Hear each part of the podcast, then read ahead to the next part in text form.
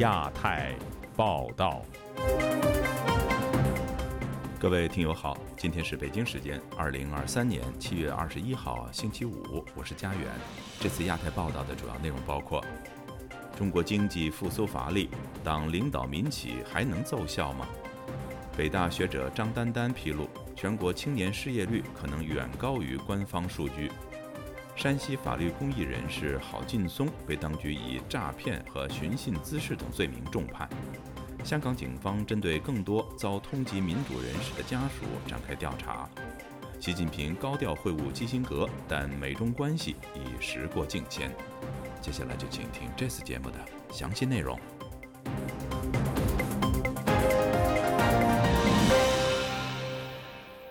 中国发改委表示，推民营经济三十一条是要提振民企信心，鼓励引导民企做新时代的奉献者。有评论指出，三十一条强调党的领导无助重振信心，只凸显当局面对经济下滑无计可施的慌张之举。以下是记者陈子飞的报道。中国政府公布促进民营经济发展壮大的三十一条意见，包括优化民营经济发展环境、强化法律保障等。在意见公布后，腾讯董事会主席马化腾在央视网发文，形容三十一条意见把民营经济面对的挑战看得准、看得深，为平台经济指明发展方向，对民营企业坚定信心。大胆发展具有重要的激励和指导作用。发改委等多个部门的高层官员周四在国新办的记者会讲解三十一条的工作重点。发改委副主任李春林表示，出台的意见共有八方面、三十一项举措，核心的目标是要提振民营经济的发展信心，以及显示对民营经济的重视。意见的出台，充分体现了以习近平同志为核心的党中央对民民营经济的高度重视和对民营经济人士的深切关怀，深刻反映了促进民营经济发展壮大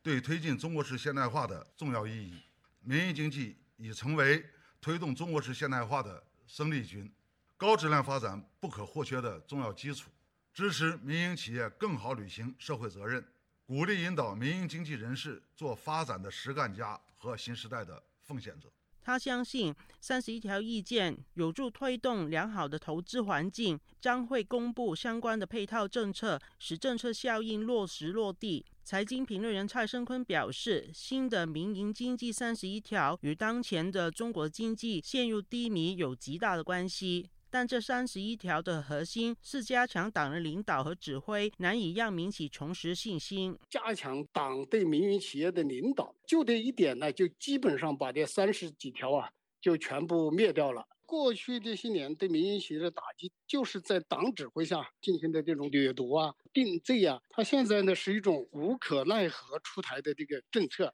啊。一旦民营企业发展了有威胁了，他肯定又会出台新的政策来打压民营企业。这个我们仅仅只是看到他们现在呢，面对经济下滑非常慌张，就只能呢通过发出这种意见，临时的一种举措，并不是一个长远的规划，根本呢是不可能呢恢复企业家的信心。我觉得呢只会适得其反。台大政治系名誉教授明居正表示，从改革开放开始，民营经济与中国整体经济是同步发展。但过去几年，中国国家主席习近平大力整顿民营经济，使民企成为高风险的行业。这一次重新重视民营经济，只能视为让民营企业家喘口气的空间。前几年你看他打民营经济打得非常惨，然后现在打了这么惨，发现情况不对，回来救民营经济。当然也希望就说啊，能够喘一口气。现在马化腾讲的话就是：我能不买账吗？就算你是说假话，我都都得赶快配合一下，因为说不定我又一线生机呢。现在对民企来说呢，这是一个 mixed blessing，必须抓住这机会。现在第一配合一下，第二就能逃命赶快逃命，然后第三就能喘喘口气呢赶快喘口气，否则呢我被债债主追杀呢，可能我都活不下来。他表示，如果这一次大规模挺民营经济，也没办法让经济环境改善，对中共的管制会造成很大的影响。就要这电台记者陈子飞报道。北京大学学者张丹丹近日发布文章，估算今年三月中国青年失业率的最大值达到百分之四十六点五，而这一数字远远高于中国官方公布的数据。以下是记者孙成的报道。中国当局在七月十七日公布，今年六月中国十六到二十四岁青年的失业率为百分之二十一点三。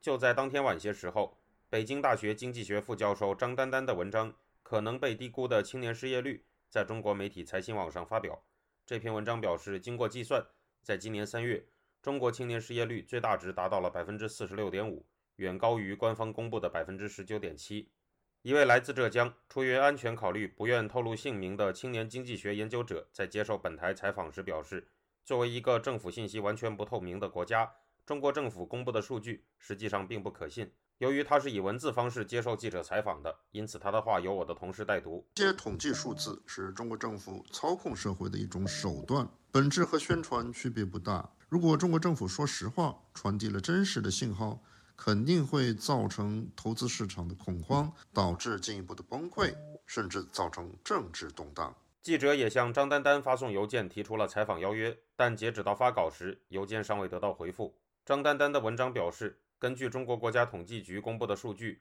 中国全国城镇十六到二十四岁青年人口在今年三月约为九千六百万，其中劳动力三千二百万，非劳动力六千四百万。在三千二百万劳动力中，又分为两千五百七十万就业。和六百三十万失业人口，而在六千四百万非劳动力中，又有一千六百万非在校生，大多是选择啃老、躺平、做全职子女的。如果把这一千六百万人也考虑为失业人口，那么今年三月青年失业率最大值就达到了百分之四十六点五。来自闽南、不久前离开中国来美留学的青年季先生表示，根据他对中国国内同龄朋友中躺平现象的观察，选择躺平的人比例的确很高。他说：“躺平的是特别多的。”就觉得找不到好工作，那还不如不找。觉得父母毕竟都是在体制内的，他们也就躺平。觉得吃好喝好玩好才是人生的一大目标。张丹丹的文章说，中国青年高失业率首先要归因于2020年以来的三年新冠疫情导致的经济增速下降。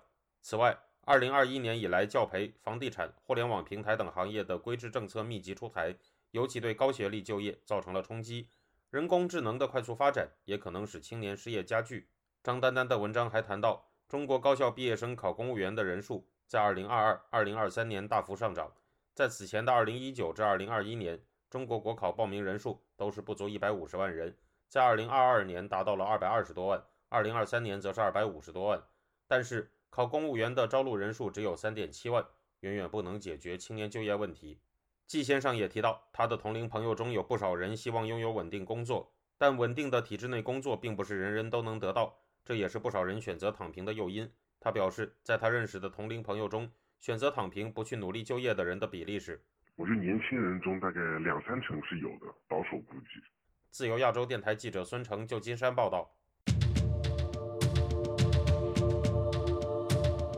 曾获选中国法治新闻人物的法律学者郝劲松被关押超过三年半后，因被控诈骗罪和寻衅滋事罪，重判九年。有维权律师批评，长期关押再遭重判是对敢言法律人的政治迫害。而近期多宗维权案件，被告被重判后没有公布判决书，已成为新常态，如同回到文革时代。以下是本台记者陈子飞的报道。中国维权网和中国维权律师团也发布了法律学者郝劲松因为诈骗罪和寻衅滋事罪被判有期徒刑九年的消息。根据中国维权网的报道，曾获选中国法治新闻人物的郝劲松，在二零一九年十二月被当局抓捕，关押至今已经超过三年半。他被抓捕之前，曾多次办理涉及民生权益相关的案件，曾介入杨家案，并以维权战士的身份，连续两年被写入中国法治蓝皮书。郝劲松被拘捕后遭长期的关押，案件在二零二一年的十月才首次开庭。宣判前，他已被关押超过一千两百天。身在美国的中国维权律师王清鹏表示，中国法律有规定，案情复杂的案件才可以延。延长审理的时间，但郝劲松的案件，当局利用程序研判，既是违法，也是政治迫害。郝劲松被以诈骗罪被判刑八年，寻衅滋事罪判刑一年九个月，合并执行九年。这明显的是对郝劲松这么多年维护法律的尊严、要求政府依法办事的一个打击报复。从羁押上看，郝劲松被羁押超过一千二百天后才被宣判，是违反法律规定的。法院呢长期羁押不判决，是对维权人士的一种迫害，也证明中国没有法律。只是中共暴政的一个打手。在美国的维权律师陈建刚表示，近期多宗维权案件，被判刑者的家属都没有获得判决书，相信郝金松的案件也是一样。又说不允许聘用家属找的律师，判决后没有判决书已变成常态，显示中国回到文革无法无天的时代。郝金松他是一位法律学者，他做了很多对中国法治有意义的事情。中共之所以迫害他，原因就在于此。他敢于发言，不惧中共的威胁，被多次警告传唤，不屈服，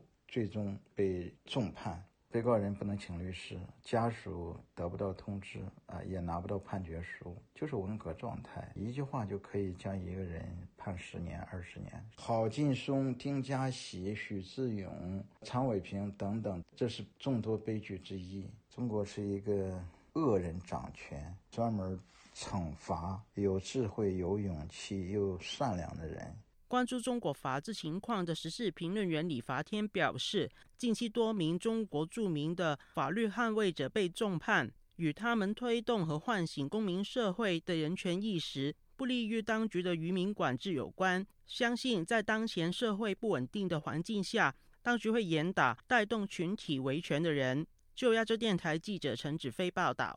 多家港媒星期四相继引述消息。表示，香港国安处早在港九多处带走两男两女进行调查，他们分别为被通缉的香港前立法会议员郭荣铿的父母及其兄长郭荣贞夫妇。他们在录取口供后被获准离开，未有被逮捕。请听记者吕希发自伦敦的报道。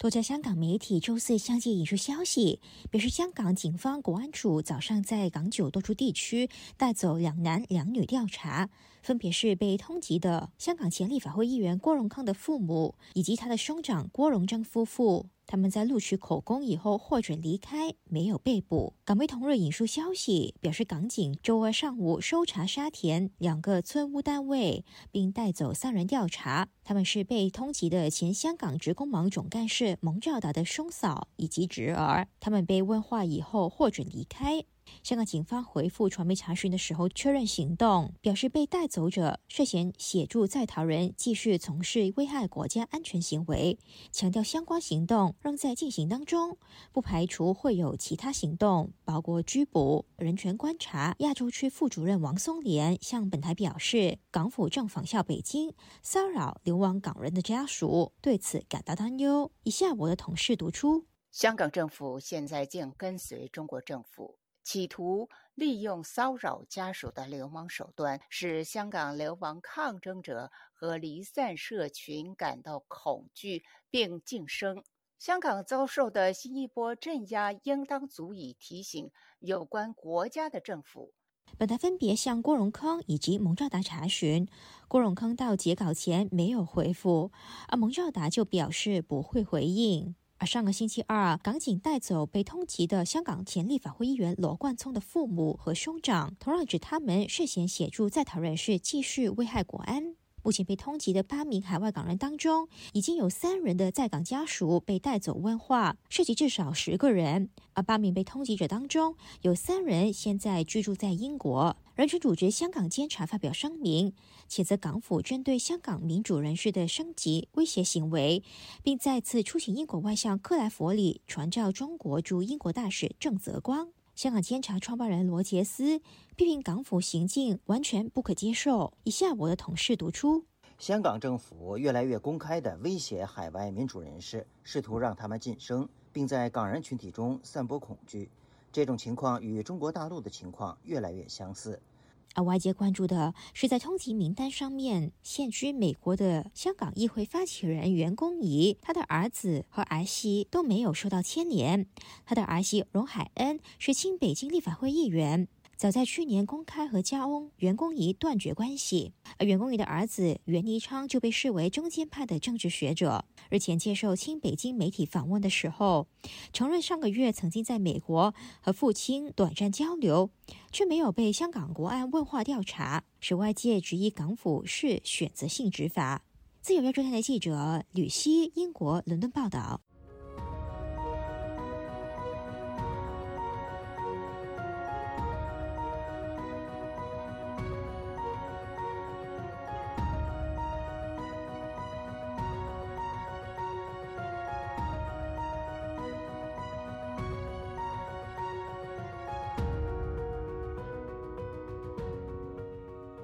近日，曾对美中关系有过重要历史影响的美国前国务卿基辛格突然访问北京，并与中国最高领导人习近平会面。虽然基辛格在美国政界的影响力早已不如往昔，但他此行对中美关系传达了什么样的信号呢？以下是本台记者王允的报道。基辛格这次访华显得有些突然。美国气候特使克里在北京的访问周三才结束，基辛格周二就到了北京。而且这次访问至少在本周前，媒体都没有任何消息。但据香港南华早报的报道，基辛格这次访华行程的安排，早在克里访华行程公布之前就确定了。基辛格传记《亨利·基辛格与美国权力》一部政治传记的作者，美国范德比尔特大学历史学教授托马斯·斯瓦茨向本台分析说。虽然拜登总统未必对基辛格很感冒，他甚至都没有邀请基辛格去白宫，但这届政府内部依然有人认可基辛格访华，或许能帮助紧张的中美关系降温。基辛格可以坦率的方式对中国政府讲话，说一些像布林肯、耶伦等人难以开口的话。基辛格在北京不仅见了习近平，也见了中共中央政治局委员、中央外办主任王毅。斯瓦茨教授认为，这些会谈至少对恢复中美接触是有益的。他可能帮助重开两国家政府的沟通渠道。他回去之后可能不会见到拜登，但很有可能见到布林肯和他交谈。他强调，目前对中国的强硬立场是美国民主共和两党少有能取得一致的问题，而这个问题在2024年。美国总统大选中很可能占据重要地位，因此基辛格帮助中美双方重开沟通渠道，并不是一件容易的事情。据南华早报报道，有消息人士透露，这次基辛格访华是受到了中国方面的邀请。美国爱德菲大学文理学院院长、政治学教授王维正认为，中国方面这么需要基辛格，有几方面的原因。或者过去的领导人都认为说基辛格。还是开启中美关系正常化最主要的人物，所以，呃，这个基本的架构的话，他们觉得说要这个是这个架构是不能改的。与此同时，基辛格本人的立场也是中国政府所需要的。他们认为说中这基辛格的话总是会比较顾全大局，然后会强调中美的关系的重要性，中美两国在全世界的重要性，然后关系的话要。和重于这个竞争，那会为大局着想。王维正说，近两届美国政府都强调中美之间的竞争关系，而这是基辛格不太会去讲的。所以基本上来讲的话，他们呃中国中中国方面的话，希望说用中国的老朋友基辛格一个卓越的政治家啊，来分化美国的这个呃国内政治。斯瓦茨教授则分析说，中国方面邀请基辛格访华，有他们特别的心理期待。这与他们的理解有关。他们可能认为基辛格仍然是一个重要人物，通过邀请他，可以传递出中方致力于提升中美关系的信号。他认为中方想以此来显示他们渴望让这种关系回到基辛格本人所倡导的稳定状态。但斯瓦茨强调，习近平会见基辛格也是想向中国民众显示。他本人希望中美关系能够向好，他所邀请的并不仅仅是那些代表美方立场的人。自由亚洲电台王允华盛顿报道：针对台湾的副总统赖清德预计下个月过境美国，中国驻美大使谢锋形容这是冲向中方的灰犀牛事件。就此，台湾的外交部本周四作出回应。以下是本台记者夏小华发自台北的报道。中国驻美国大使谢峰十九号应邀出席阿斯彭安全论坛的时候称，当前台海和平稳定最大的威胁来自台湾当局以美谋独，拒绝承认九二共识，甚至连中国人都不想当了，以及美方一些势力鼓噪以台制华，纵容台独分裂势力冒险挑衅，这些动向十分危险，必须要高度警惕。谢峰强调，台湾问题是中美关系中最重要、最敏感的问题。And now the priority for us is to stop. 赖清德 from you。谢峰说，当务之急是坚决挡住赖清德窜美这一头正向我们冲来的灰犀牛。自中国移居台湾的网络观察者左拉接受自由亚洲电台采访分析，中国拿灰犀牛这个典故来形容赖清德表达的进入白宫的可能性，表示他们承认台美关系发展到势不可挡，但还是要试图抵挡的地步。佐拉说，台湾美国关系自美国修改法律允许台美关系互访以来，陆续有重量级的官员访问台湾。去年八月，众议院议长佩洛西访台。引起中国封锁台湾四天之后，美国官员访台都没有引起较大的冲突，可见台美关系进一步发展，如同巨大的灰犀牛的出现一样，是高概率的事情。台湾政治大学名誉教授丁树范接受自由亚洲电台采访也指出，问题是他们也担心美国这个所谓要去中国化嘛？按照中国说，就掏空一个中国原则，当然美国是叫一个中国政策这样。那么掏空就是说名存实亡吧。不过你我觉得谢峰讲的也很奇怪，因为呃美国只说呃赖清德叫过境，并没有说要访问美国。嗯，可是谢峰又说是访问美国。那么我觉得这个就感觉上就是说，呃他们有点为抗议抗，因为谢峰应该是说反对美国让赖清德过境，应该这么说才才比较精准。丁书范还说，谢峰不是说美国也鼓励台独吗？感觉中国没有那种安全感。中国现在整体内外状况不好，经济不用讲，大家都知道。而外部除了跟开发中国家关系还不错以外，他几乎跟所有西方国家关系都不好。台湾政治大学外交学系教授黄奎博接受自由亚洲电台采访则说，赖清德他务实台独工作者的说法还有形象，已经在中共的眼中被视为是一个铁杆深绿，而且会。推动台独的政治人物，比蔡英文只是有时候在选前讲一讲，后来也没有大张旗鼓的在推动台独的政治人物比起来呢。赖清德，当然他如果选上总统的话，对于两岸关系，还有对于台美中三方的关系的影响会更大。黄奎博分析，中方透过国际场合对赖清德严加防范，一是针对赖清德的不信任，一方面可能也针对美方对华盛顿施加压力，希望华盛顿也可以同时遏制赖清德可能的所谓务实台独工作未来的种种行为。台湾外交部发言人刘永健强调，赖副总统八月出访过境相关安排与以往各次前例的做法并无不同。自由亚洲电台记者谢小华台北报道。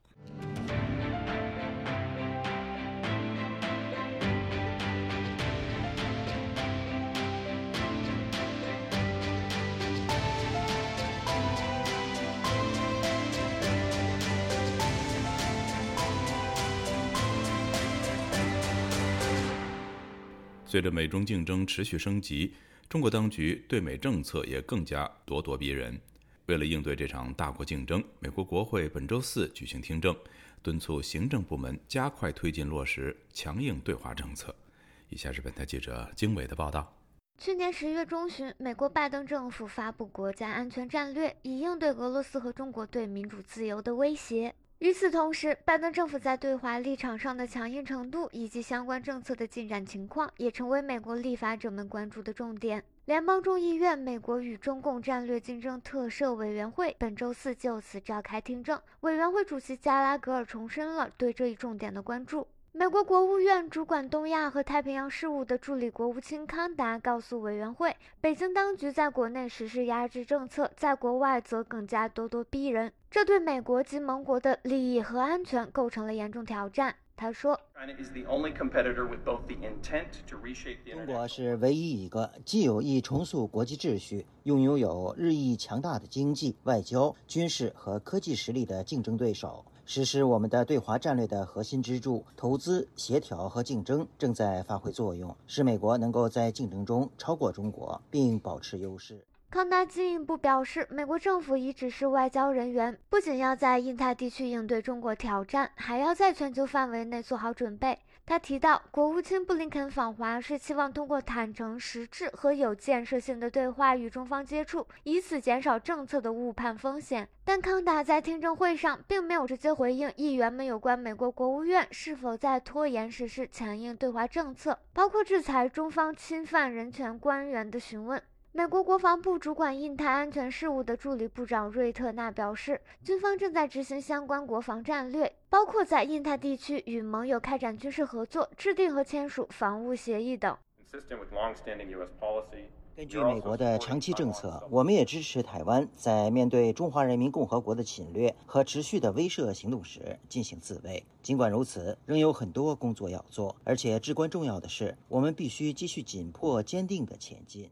美国商务部助理部长肯德勒说：“商务部工业与安全局正在加大出口管制的力度，以防止美国先进技术被中国发展军力。”考虑到中共体制下中国的军民融合战略，这尤为重要。这需要美国适时更强有力的出口管制，针对也可用于军事的先进商业项目。事实证明，通过针对软件、半导体、半导体制造设备和其他提供训练先进人工智能模型的计算设备，可极其有效地限制中国利用人工智能和超级计算机发展军事的能力。他还提到，商务部正在加强跨部门及国际合作，以扩大工业与安全局实体清单的有效监管范围。委员会主席加拉格尔强调，经过数十年疏于警惕，目前针对中国的防御政策变得异常困难且十分复杂。但他说，美国必须赢得这场竞争。自由亚洲电台记者金卫华盛顿报道。中国的民主人士依然坚信真理，运用非共产主义世界的内部政治和社会改革的力量。海洋升温还有酸化，海洋生物多样性已经。那么毛泽东的文革就确实可以跟斯大林的大清洗。中国近年来对俄罗斯的援助金额相当于对非洲各国总和。亚太时政历史构成，异议者见地，弱势者心声，兼听则明。听自由亚洲电台播客，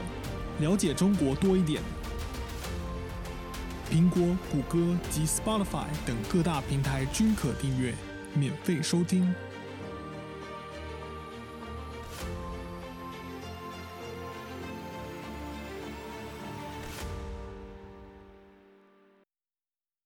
听众朋友，接下来我们再关注几条其他方面的消息。美国皮尤研究中心十九号公布一项民意调查结果，显示多数亚裔对美国持正面看法，对中国则观感不佳。美籍华人喜欢中国的比例不到一半。这项民调从2022年7月5号到2023年1月27号，对7006名亚裔美国人进行调查。结果显示，受访者中有78%表示喜欢美国，其中44%呈正面评价。对于中国，只有百分之二十的亚裔美国人表示欢迎，百分之五十二持负面态度。受访者对日本、韩国、台湾持正面看法的比例分别是百分之六十八、百分之六十二以及百分之五十六。俄罗斯连续三个晚上攻击乌克兰南部港口城市奥德萨和尼古拉耶夫，造成位于奥德萨的中国领馆的一栋建筑受损。据路透社报道。奥德萨地区行政首长基佩尔星期四表示，攻击者蓄意锁定港口设施，附近的行政和住宅大楼受损。中华人民共和国的领事馆也被波及。与此同时，乌克兰经济部副部长兼贸易代表卡奇卡正在中国访问，中方并未对奥德萨中国使馆受损一事作出表态。乌克兰总统泽连斯基日前表示，俄罗斯空袭奥德萨，摧毁了六万公吨的农产品，而这些农产品原定要出口到中国。七月二十号是中国政府宣布镇压法轮功二十四周年的日子，来自世界各地的法轮功学员聚集在美国首都华盛顿，呼吁美国和全球政府和各界支持。据法轮功团体介绍，他们计划中午十二点集会，下午一点半开始游行活动。据了解，每年的七月二十号，世界各地的法轮功学员都会举行不同规模的游行集会和烛光悼念活动。各位听众，这次第二台报道播送完了，谢谢收听，再会。